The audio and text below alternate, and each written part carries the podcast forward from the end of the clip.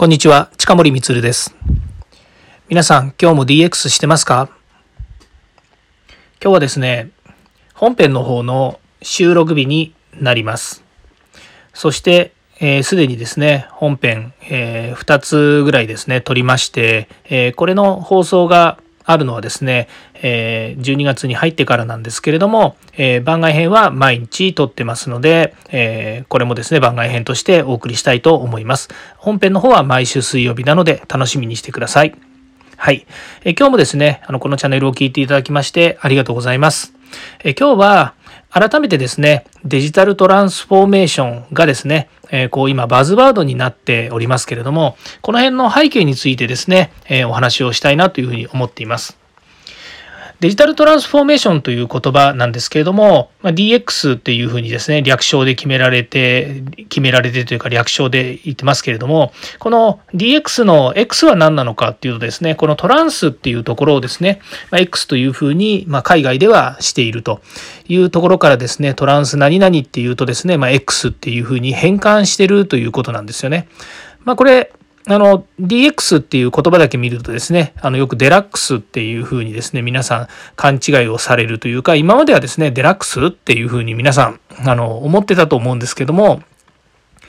デジタルトランスフォーメーションというのがですね、日本の政府によってもですね、いろんなところで発信されているわけですから、まあ、改めてですね、この DX ですね、これをデラックスではなくですね、デジタルトランスフォーメーションというふうにですね、皆さん認識していただければいいんじゃないかなというふうに思います。で、この、えー、デジタルトランスフォーメーションという言葉ですね、まあ、大体2年ぐらい前から、えー、そうですね、新聞とかでは出て、新聞やそのネットのニュースとかですね、出てまいりました。もちろんこのデジタルトランスフォーメーションという言葉はですね、ですねもう少し前からですね、えー、まあ、海外の方の学者の方が定義をしていたということで、まあ、実はあの、最近知った話なんですけれども、どうもこのデジタルトランスフォーメーションっていうキーワードがですね、こう普及してるというかですね、話に上がってきてるのは、どうも日本と、あともう1カ国か2カ国語、2カ国ぐらいというふうに、まあ、実はなんかあのネットの情報で見ました。それぐらいですね、あの、DX っていう言葉自体が、あの、日本の中だけでですね、流通しているっていうことになるのかもしれないんですけど、まあ、そうは言いながらですね、まあ、このバズワード、バズバズワードっつっても、あの、まあ、流通している分ではバズワードというふうに見えるんですが、まあ、各個々の企業とかですね、それからこれを、まあ、なりわいにしている会社さんにとってみればですね、デジタルトランスフォーメーションというこのキーワード自体はですね、やはりしっかりとですね、意識して、お仕事に結びつけていくということに、まあ、他ならないと思うんですね。で、このキーワード自体がですね、まあ、こう今普及しているわけなんですけれども、個人的にですね、なんでこれが普及こんなに、あの、みんな、あの、DX、DX って言ってるのかなというふうなところですね。まあ、私がですね、この音声吹き込みながらですね、DX って言ってるのは、これはまあ、あの、私は人材育成をしているからですね、あの、今のトレンドになってきています、この DX ってものを皆さんにしっかりと、あの、理解をしていただいたりとかですね、それから企業の研修の中で DX を取り組みたい企業はですね、どのような形で DX を進めたいったらいいのか、あの企業が考える DX の形ないしはですねどういうふうに導入していくのかっていうような研研修をですねコンサルタントの先生と一緒にやっているっていうのはあるのでこのあの DX、デジタルトランスフォーメーションですね、どんどんこう発信しているっていうのはあります。これはまあ一つにはそういう私の、私なりの軸がありまして言っています。世の中ですね、DX がこう起こる前、何が起こってたかっていうとですね、2014年、15年ぐらいからですね、IoT という言葉、それから AI、それからセキュリティ、そういったですね、あまあビッグデータとかもそうなんですけど、まあ割とですね、テクノロジーによったですね、この技術をあの前面にアピールしてですね、あの、えーいう言葉が出てきてたんですね。まあ、その時も IoT 自体はですね、メテ的なところで言えばですね、非常にまあバズワードだったわけなんですけど、ただ IoT と今の DX の時のですね、まあ、いわゆるその環境というかですね、世界的な違いがあるんですよね。で、ここ、私なりにやっぱりこうしっかりとですね、お伝えしたいなと思うのが、あの、思い返すとですね、2016年に、えー、2015年ですかね、2015年に、えー、IoT というのがですね、まあ、政府からもう安倍当時の首相がですね、あの IoT ですよ、これからこれ政府やっていくんですよと。まあ、当然ですね、もうその前の閣議決定の時からですね、あの、えー、まあ、政府内の資料とかには IoT 出てたんですけれども、あの一般の私たち民衆がですね IoT というのをですねこう、まあ、広くわーって知ってですね動き出したっていうのは大体まあ10月とか11月ぐらいだと思うんですね。まあ、その時には IoT 推進コンソーシアムというのがですね、えー、経産省とそれから総務省で、まあ、一緒にですね立ち上げた組織っていうのができまして、まあ、そこにですね多くの、えー、IT ベンダーさんとかですねメーカーさんとかがこう、えー、行ってですねその話を聞いたっていうのが、まあ、私にしてみるとまあ、大きな出来事だった。たわけですね。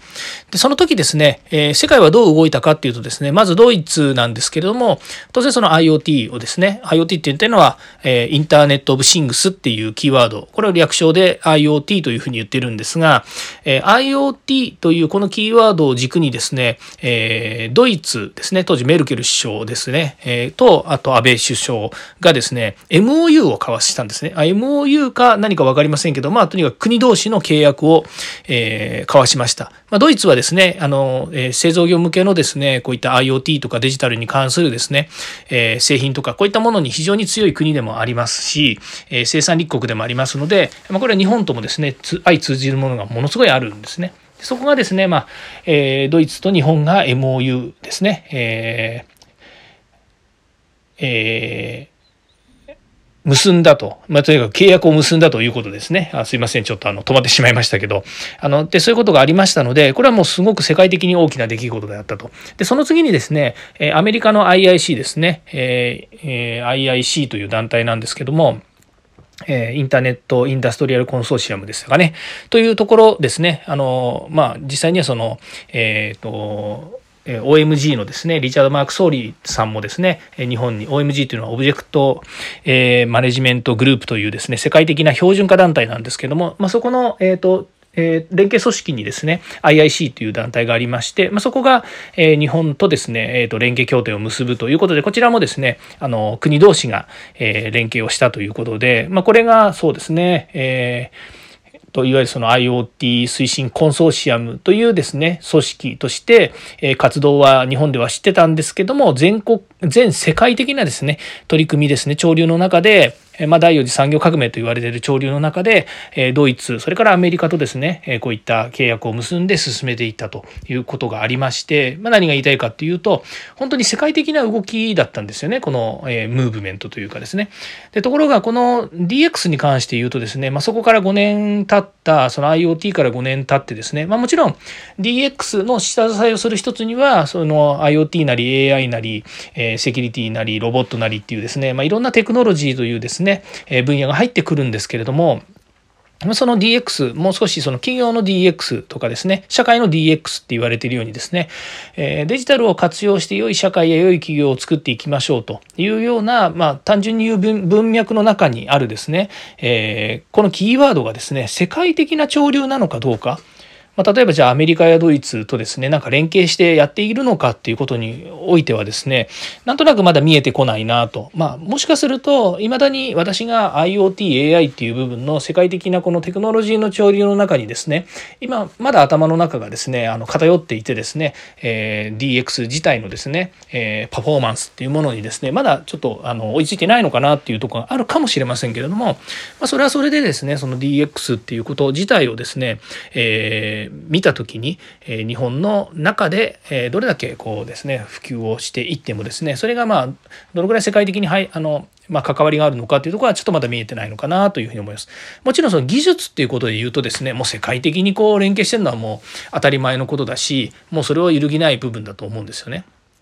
それからもう一つ IoT やってた時っていうのは SI 屋さんとかですねそれから技術テクノロジーに関する、えー、企業の方とかたちとこう連携することっていうのは非常に多かったんですね。もちろんコンサルタントの方も非常に多かったんですが DX の場合っていうのはどちらかというとその、えー、企業が DX をどういうふうに取り入れるかとかですね企業の経営者のマインドを上げるとかっていうですねこうどっちかと方法論みたいな、えー、ところがですねまだ多くあるように思えています、え企業としてどうやって DX を導入しようか、え何をやっていけばいいのかっていうようなところから入っていくっていうですね、まあ、非常にメタ的な部分がありますので、まあ、そこら辺がですねこの DX の分かりにくさだったりとかあのとっつきにくさだったりする部分もあります。それは一般の方がっていう意味ですね。まあ、企業においてはですね、待ったなしでスピード感持ってやるっていうことが必要なんじゃないかなというふうに思います。ということでですね、改めてデジタルトランスフォーメーションについて今日はお話をしました。最後まで聞いていただきましてありがとうございます。よろしければチャンネルのフォロー、いいね、よろしくお願いいたします。ではまた。